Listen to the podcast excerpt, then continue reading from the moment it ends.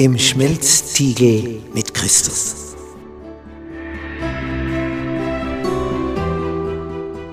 Bist du schon einmal in einem Stahlwerk gewesen, wo Stein so erhitzt wird, dass er zu schmelzen beginnt? Dass er rennt wie Butter in der Pfanne?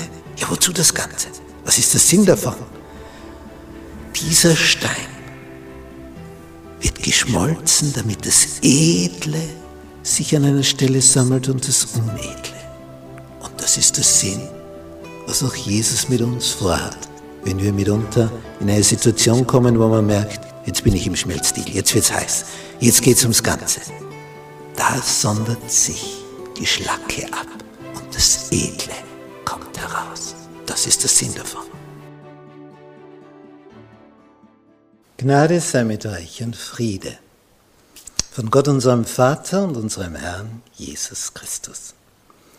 Wir betrachten in Serie das Thema im Schmelztiegel mit Christus. Lektion 13, die letzte von diesem Thema.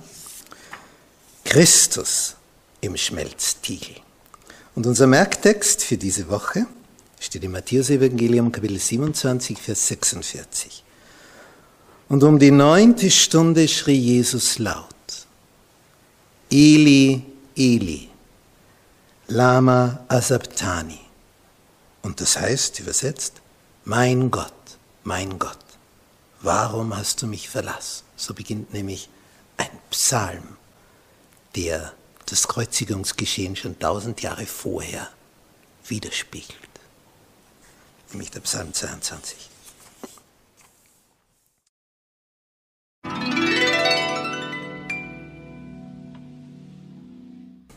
Die Kinderjahre. Im Lukas-Evangelium lesen wir, wie das am Anfang von Jesu Erdenleben hier vor sich ging. Die ausführlichsten Berichte darüber hat Lukas, denn er war ja einer, der die Dinge nicht live erlebt hat und erst später in Begleitung vom Apostel Paulus hier die ganze Apostelgeschichte dann aufgeschrieben hat. Und er hat überall versucht, die Ursprungspersonen, die dabei waren, zu befragen. Und er hat Maria befragt, dieser Lukas. Wie, wie war denn das am Anfang? Was ging da vor sich? Und die Informationen, die er von ihr bekommen hat, die hat er niedergeschrieben. Und wir lesen da in Lukas Evangelium Kapitel 2 über diese Geburt, Vers 7, und sie gebar ihren ersten Sohn, nämlich die Maria, wickelte ihn in Windeln legte ihn in eine Krippe. Sie sind da in Bethlehem und haben keinen Platz mehr gefunden, denn sie hatten sonst keinen Raum in der Herberge. Der Sohn Gottes kommt in einem Stall zur Welt. Also wenn, wenn ich was zu sagen habe als der Herr des Universums, ja, dann suche ich mir den schönsten Palast auf diesem Planeten aus, wo mein Sohn zur Welt kommen soll, oder? Mit einer Dienerschaft und alles schön in weiß und pickfein, hygienisch sauber, in einem Stall, in einer Futterkrippe. Also geht's noch tiefer, dass du in einem Stall dein Baby gebären musst? Ist ja nicht gerade das, worauf sich eine Schwangere, die äh, vor der Geburt steht, äh, vor dem Gebären steht, dass die sich sowas wünscht. Ich möchte, dass alles, alles vorbereitet ist. Ist eh schon so nervös. Und dann noch, und das, das allein zeigt schon, wie tief dieses Herabsteigen vor sich ging. Auch noch auf diesem Planeten. Nicht einmal das Mindeste, das in der Herberge. Ist eh schon das schlimm genug, wenn es nicht zu Hause sein kann, sondern irgendwo unterwegs. Stell dir vor, im Flugzeug musst du gebären. Du möchtest es zu Hause in Ruhe oder im, im Expertenteam erleben im Krankenhaus. Ja, und wie geht das weiter? Da gab es also von Gott Richtlinien, wie lang die Frau jetzt Pause hat und sich erholen kann. Vers 22 im selben Kapitel von Lukas, Kapitel 2. Und als die Tage ihrer Reinigung nach dem Gesetz des Mose um waren, brachten sie ihn nach Jerusalem, um ihn dem Herrn darzustellen. Das ist nicht weit entfernt, Bethlehem, Jerusalem, das schaffst du also locker in einem Tag hin und zurück. zu Fuß, weil das so beschrieben war in den Mosebüchern. Und es wird genau so durchgezogen. Gott sagt, so macht's es und sie machen das so. So steht hier, wie geschrieben steht im nächsten Vers, nämlich im Gesetz des Herrn. Alles Männliche, das zuerst den Mutterschoß durchbricht, also Erstgeburt, das soll dem Herrn geheiligt heißen. Und das will Gott haben. Und dann bringst du als Ersatz eine Opferhandlung. Und um das Opfer darzubringen, wie es gesagt ist im Gesetz des Herrn, ein paar Turteltauben oder zwei junge Tauben. Für die Armen, die Reicheren mussten wertvolleres, teureres an Lebewesen opfern. Aber die unterste Kategorie, die also fast nichts hat an Einkommen, für die reicht es auch, dass sie Tauben bringen. Vögel. Der Unterschied, ob du ein Lamm bringst oder ein, ein Vöglein. Das ist also schon ein, ein Preisunterschied in dem Ganzen. So wie wenn du ein, ein Moped-Auto kaufst oder ein, einen Sportwagen. Also da ist schon, schon was dazwischen. Und es zeigt, wie arm sie waren, dass sie das darbringen sollten. Und es wird genau nach Gottes Gesetz gehandelt. Auf Millimeter und I-Punkt. So fängt es an.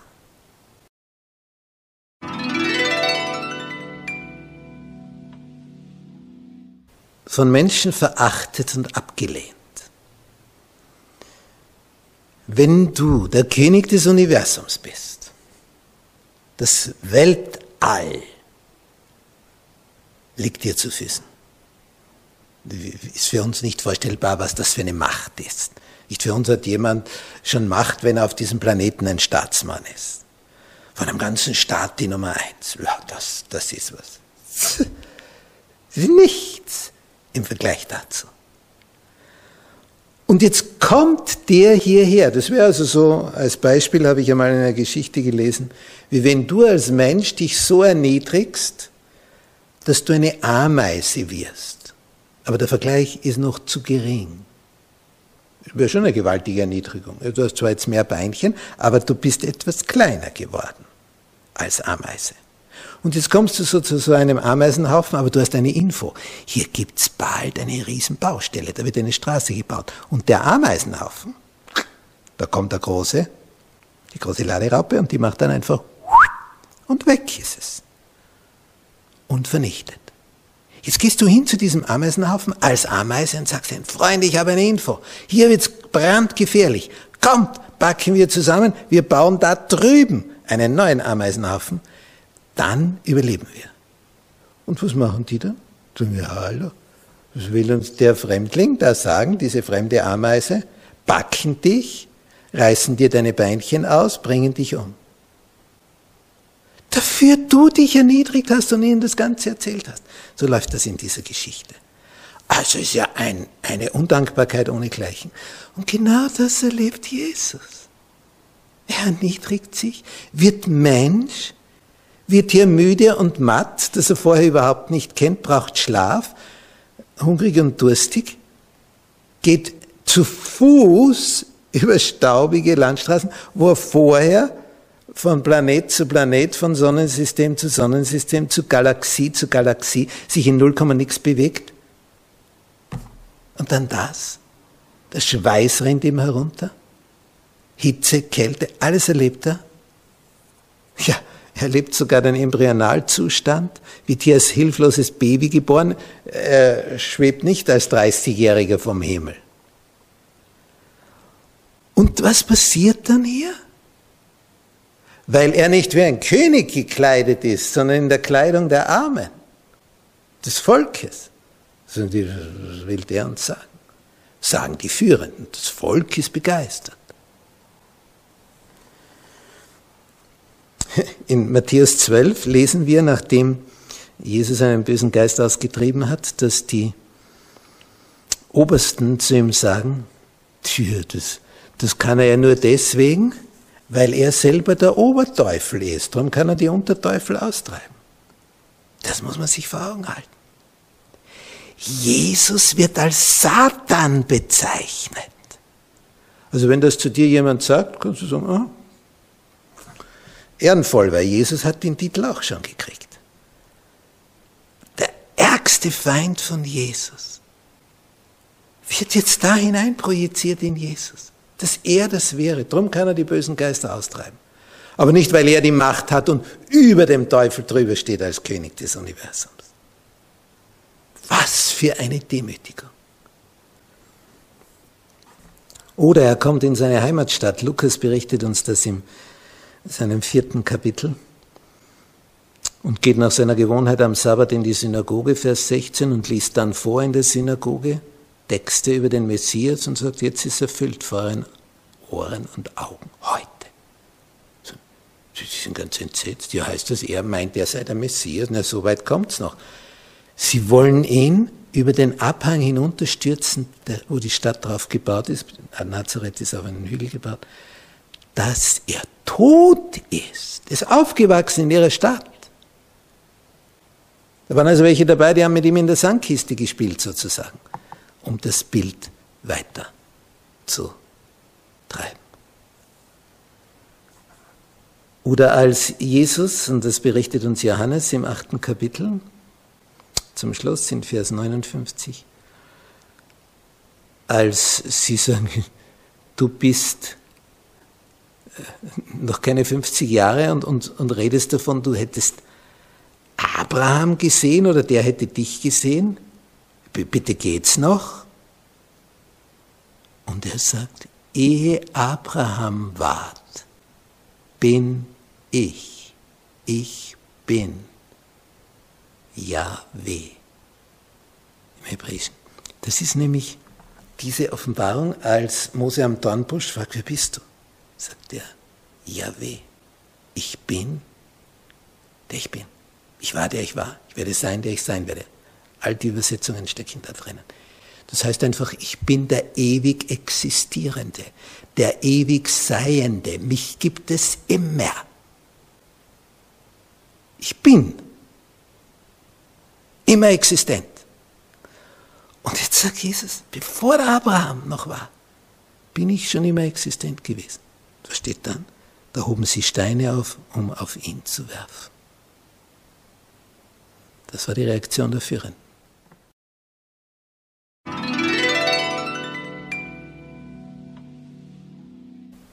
Jesus in Gethsemane. Also wenn es ein Kapitel gibt, wo alles kulminiert, das heißt zum Höhepunkt hinkommt, so wie jetzt in unserer Weltgeschichte. Es kommt alles zu einem Kulminationspunkt. Es strebt dem Gipfel zu. Und oben auf dem Gipfel ist nicht mehr viel Platz. Da ist oft nur ein Gipfelkreuz. Und da können nicht einmal mehr drei nebeneinander stehen, wenn das so ein schroffer Felsen ist. Am Gipfel wird es schmal, sehr schmal, der Platz. Und Gethsemane ist der Gipfel, nämlich der Gipfel der Entscheidung. Denn jetzt kommen sie dann, um ihn zu holen. Und jetzt entscheidet sich's, willigt Jesus ein, sich gefangen nehmen zu lassen. Er braucht nur zu einem anderen Platz gehen. Er ist genau zu dem Platz hingegangen, wo Judas gewusst hat, da haben sie jeden Abend übernachtet. Er geht genau dorthin, damit sie ihn sicher finden. Im Dunkel der Nacht, er braucht nur einen Kilometer weiter weg sein und sie finden ihn schon nicht mehr. Warum lässt er sich finden? Was ist in dieser Nacht, in diesem Garten Gethsemane unter den Ölbäumen, was ist da geschehen? Was hat er gebetet? Mein Herr, wenn es möglich, mein Vater, wenn es möglich ist, so lass diesen Kelch, diesen Leidenskelch, den man da zur bitteren Neige trinken muss, wenn es irgendwas anderes gibt, dann lass den bitte an mir vorübergehen, dass ich ihn nicht trinken muss. Wenn es aber keine andere Wahl gibt, keine Alternative, wenn das die einzige Möglichkeit ist, um die Menschen zu retten, dann geschehe dein Wille. Und was kommt vom Himmel? Die Antwort, na, kannst du zurückkommen, musst das nicht alles auf dich nehmen. Es kommt nicht. Er bittet ein zweites Mal.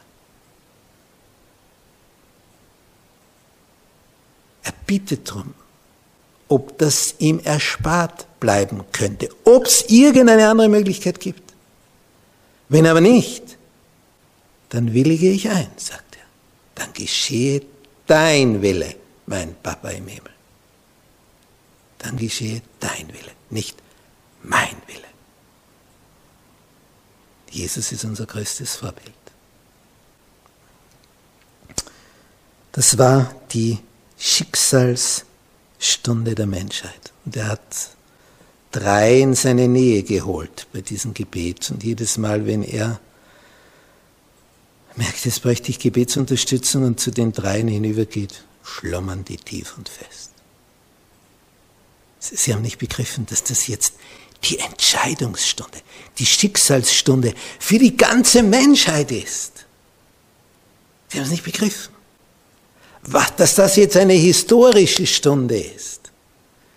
Das ist ja oft das Problem, dass du in so einem Moment nicht merkst, jetzt kommt es auf das drauf an. Jetzt kannst du das und das und das und das alles auf der Seite lassen. Ja, aber Nacht ist ja zum Schlafen da, oder? Ja, normalerweise. Aber in dieser Nacht geht es um alles, ob die Menschheit gerettet wird. Ja, das. Das wurde nicht registriert. Nicht von den engsten Vertrauten wurde es registriert. Die haben also nicht so gehandelt, dass sie gesagt haben, jetzt kommt es drauf an und jetzt, jetzt stehen wir ihm bei und jetzt stützen wir ihn. Er hat Blut geschwitzt. Also er wollte in diese Richtung gehen, Vater, dein Wille geschehe, aber der ganze Körper hat sich dagegen gewehrt. Wenn du die Möglichkeit hast, jetzt wegzulaufen, ja wozu dann?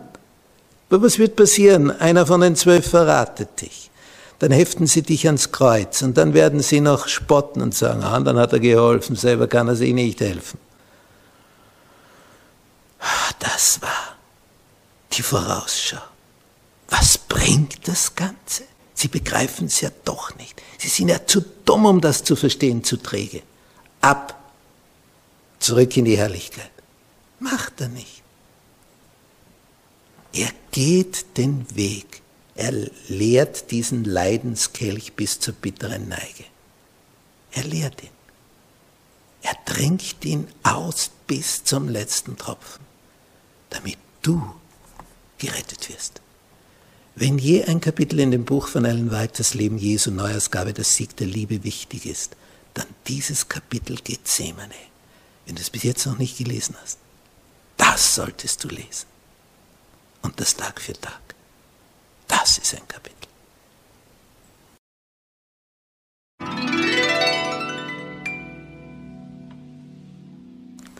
Der gekreuzigte Gott. Allein der Titel Gott, der gekreuzigt ist, ist er dann ein Gott? Der lässt sich doch nicht kreuzigen, wenn er diese Macht hat wie ein Gott, oder? Doch, er lässt sich anheften, fixieren, vorher auspeitschen. Der ganze Rücken ist eine einzige Fleischmasse, da ist keine Haut mehr drauf. Wenn du nur ein Stückchen, nur beim, nimm einen Fingernagel, wenn da nur ein Millimeter fehlt, spürst du das, die Nerven melden, hier fehlt die Haut, das tut weh. Der ganze Rücken, keine Haut mehr. Also du stirbst ja allein schon fast deswegen. Wenn ein bestimmter Anteil der Haut verbrannt ist, da kann sonst alles super in Ordnung sein. Lunge, Herz, Leber, Magen, alles funktioniert. Aber die Haut, wenn die zu einer bestimmten zu einem bestimmten Prozentsatz verbrannt ist, bist du tot. Kannst nicht überleben. Ist ein Organ. Schützt ja den ganzen Körper. Und der ganze Rücken ist nur mehr eine Fleischmasse. Und dann hat er noch das Kreuz draufgelegt bekommen. Er ist bewusstlos zusammengebrochen. Die, die, die, das war eine, eine Notreaktion des Körpers, damit du nichts mehr spürst. Nicht Bewusstlosigkeit ist ja dazu da, weil, weil die Schmerzen so, so, so stark geworden sind, die würden sich zum Wahnsinn treiben. Und dann kommt dieser Lucius von Kyrene vom Feld und sagt, ja, hallo, merkt ihr denn nicht, dass der das nicht tragen kann? Habt ihr denn gar keinen Blick? Ich meine, es könnte ja so brutal und erbarmungslos sein. Nun legen sie ihm das Kreuz auf. Weil von den Soldaten will es keiner tragen. Und wenn die Soldaten sich umschauen, ja, dann weicht das Volk schnell zurück. Ja, wer will diesen schweren Holzbalken schleppen? Und Lucius von Kyrene wird es zum Segen. Er findet dann dadurch den Weg zum Heiland. Was steht da jetzt in Matthäus 27? In Vers 45, Matthäus schildert das sehr detailliert. Aber von der sechsten Stunde an kam eine Finsternis über das ganze Land bis zur neunten Stunde. Es wird stockdunkel von der Mittagszeit bis drei Uhr nachmittags. Stockdunkel. Du siehst die Hand nicht vor den Augen. Die müssen alle dort ausharren. Der Vater verbirgt seinen Sohn vor den Blicken der Menschen. Und dann lichtet sich das Dunkel nach drei Stunden und dann ist das Dunkel nur mehr über dem Kreuz. Und dann dieser Vers, mein Gott, mein Gott, warum hast du mich verlassen? Und viele haben gedacht, die das einfach so oberflächlich lesen, ah, siehst, der hat auch nichts mehr, woran er sich klammern kann. Dabei betet er den Psalm 22, weil das der messianische Kreuzigungspsalm ist. Darin ist detailliert beschrieben, liest das einmal durch. Sie haben meine Hände und Füße durchgraben. Wie Büffel haben sie mich umringt. Bin ausgedörrt wie Wachs, wie, ein, wie eine Glasscherbe liege ich da am Boden. Die Zunge klebt mir am Gaumen. Das ganze Kreuzigungsgeschehen ist in diesem Psalm beschrieben. Und dieser Vers ist der erste. Er betet diesen Psalm, um uns darauf hinzuweisen. Es war schon tausend Jahre vorher vorausgesagt. Es wird so kommen. Das ist der Sinn von diesem Text. Es ist nur der Anfangstext wiedergegeben. Wir können sie nachlesen, Psalm 22, was danach folgt. Jesus, ja, warum musste er hier das alles erleiden? Er musste nicht, er hat es freiwillig getan.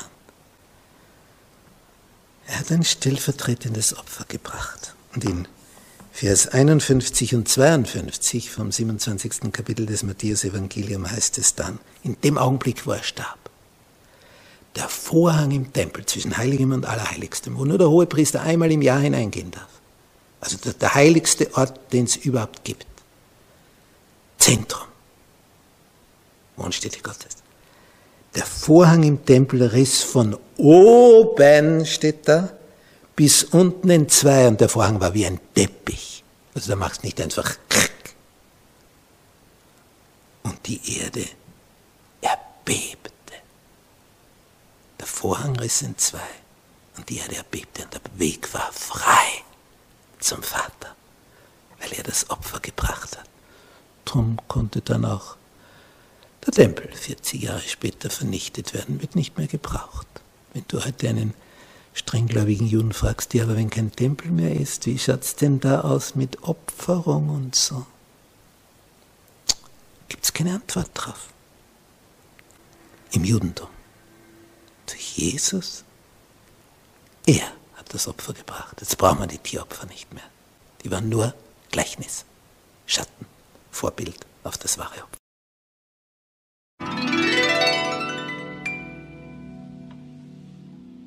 Der leidende Gott. Nun,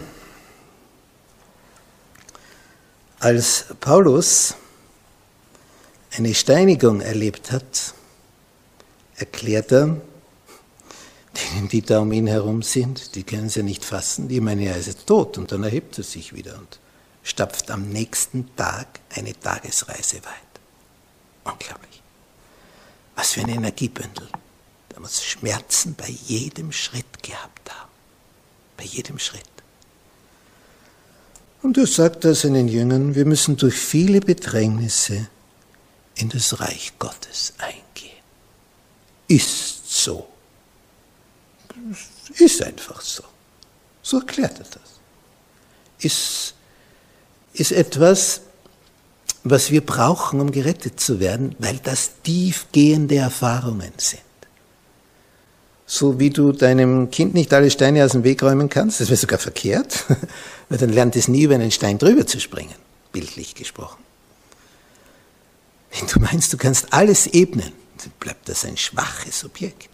Nicht, wenn dein kleines Wesen gerade gehen lernt und du meinst, du musst ihm aufhelfen und beim Niedersitzen helfen, wie bei einem alten Menschen. Ja, wie sollen die Muskeln wachsen? Es muss das ja selber lernen. Es, es muss ja selber trainieren. Es muss es ja selber können, oder? Oder willst du dein Leben lang dein Kind in die Höhe heben und beim Niedersitzen helfen? Es geht ja nicht. Es muss es selber lernen. Und so lernen wir durch Leid enorm viel. Wenn wir ohne Leid gerettet werden könnten, würde es uns nie widerfahren. Es ist immer der Teufel, der uns das Leid zufügen will, dass wir in den Schmelztiegel kommen. Aber so manches lässt Christus geschehen, damit wir dadurch, so seltsam das klingt, vorankommen, geistlich wachsen. Durch das Leid? Ja, nur durch das Leid. Es muss etwas tief einschneiden, dann begreifen wir es. Nicht, wenn du dich einmal verbrannt hast, dann weißt du, das wirkt viel mehr, als wenn nur jemand sagt, greif nicht hin, es ist heiß. Jetzt habe ich es erlebt, was es ist, wenn es heiß ist. Und dann greife ich nicht hin, weil ich das nicht noch einmal haben will. Und darum ist es leid, dass du gewisse Dinge nie mehr machst. Aber manche machen es trotzdem, trotz des Schmerzes. Die wissen, jetzt kommt dann der Schmerz und trotzdem machen sie es. Das ist also dann Unverstand, Unvernunft. Müsste nicht sein, du hast ja eh schon erfahren. Aber allein durch Belehrung kommt man nicht wirklich vom Fleck. Und Christus, tja, der hat selber die Dinge erlitten für uns. Darum versteht er uns. Im zweiten Timotheusbrief, Kapitel 3, Vers 12, schreibt Paulus, und da ist er schon kurz vor seinem Tod in Rom, wo er wegen seines Glaubens hingerichtet wird, alle, die gottesfürchtig leben wollen, in Christus Jesus, werden was erleiden? Verfolgung. Ja, dann mache ich das nicht, oder? Ja, den anderen geht es noch viel, viel schlimmer. Aber die Verfolgung hat nur den Sinn, dass du dadurch stärker wirst. Aber das ist natürlich in dem Augenblick kein Trost, wo du gerade das Negative erlebst. Du merkst den Vorteil davon erst eine Weile später. Und darum tun wir uns mitunter sehr, sehr schwer, etwas anzunehmen. Ja, der Böse möchte dich quälen, vernichten. Und Gott lässt mitunter schamgebremst so manches zu, siehe Hiob, um am Ende den doppelten Segen über dich zu ergießen.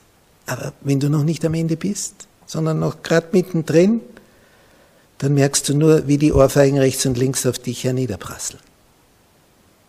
Und das ist schwer zu schlucken, weil du noch nicht um die Ecke siehst, was danach kommt.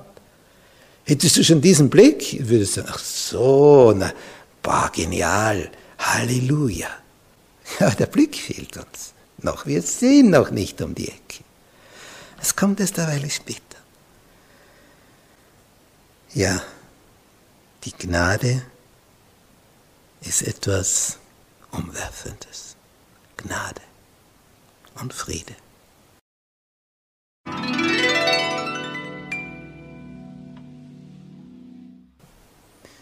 Zusammenfassung. Wir haben hier ein Bild von einem Tier, das also in Israel sehr, sehr häufig anzutreffen war so wie heute in Neuseeland. Da gibt es so viele Schafe wie Menschen.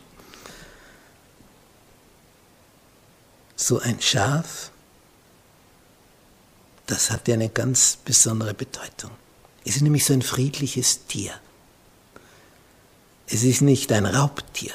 Das grast da ganz friedlich und schaut treuherzig zu dir auf und lässt sich von dir die Kehle durchschneiden wehrt sich nicht. Ist ein williges Opfertier.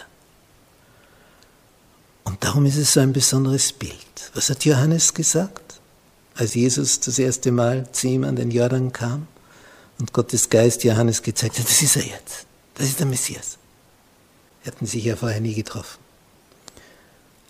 Er hat nur um die Information gewusst. Wenn der kommt, dann und er wird dieser Messias. Aber jetzt sieht er ihn leibhaftig. Und was sagt Johannes? Siehe, das ist Gottes Lamm, das die Sünde der Welt hinwegträgt. Und dieses Aufheben von einer Last, das Schultern und Wegtragen, daraus wurde die Bedeutung tilgen, austilgen. Wird gelöscht. Nicht, wenn du zum Beispiel einen Grundstückskauf, Hauskauf, eine Hypothek aufnimmst, also einen Kredit bekommst, Geld verliehen bekommst, dass du dann zurückzahlen musst. Ja, du musst mehr zurückzahlen mit Zinsen, sonst würden sie es dir nicht geben. Die wollen ja verdienen dabei. Wenn du also mehr zurückzahlst, als du bekommen hast, und wenn du das alles erledigt hast, dann kannst du um diese Tilgungsurkunde ansuchen.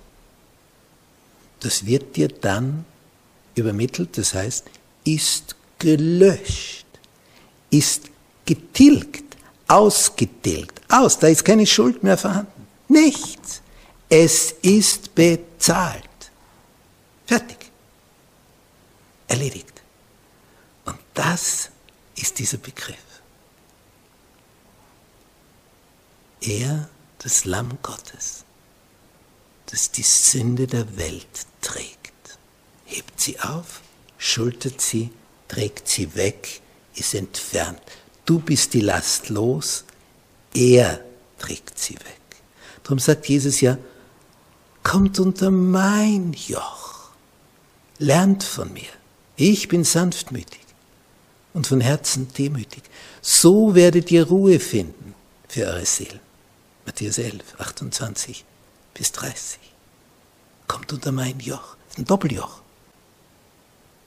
Wenn du nämlich ganz eng zu ihm herankommst und unter sein Joch schlüpfst, mit dem Karren deines Lebens, mit der ganzen Last, die du da hinten nachschleppst, dann zieht er das Ganze. Du brauchst nur nebenher stapfen. Das ist alles. Warum sagt er, kommt unter mein Joch? Wir denken so, oh, je noch eine Belastung dazu. Na, sonst hast du ja auch ein Joch, nämlich du ziehst durch das Joch, das ist die Anhängevorrichtung, den Karren deines Lebens, deine Sorgenlast alleine.